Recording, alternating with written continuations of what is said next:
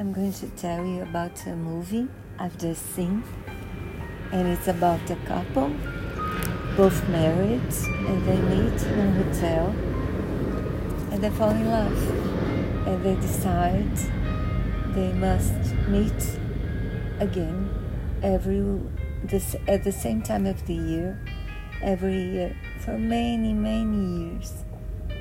And the film tells the story of this love which is very deep, very interesting, and yes, I fell in love with it.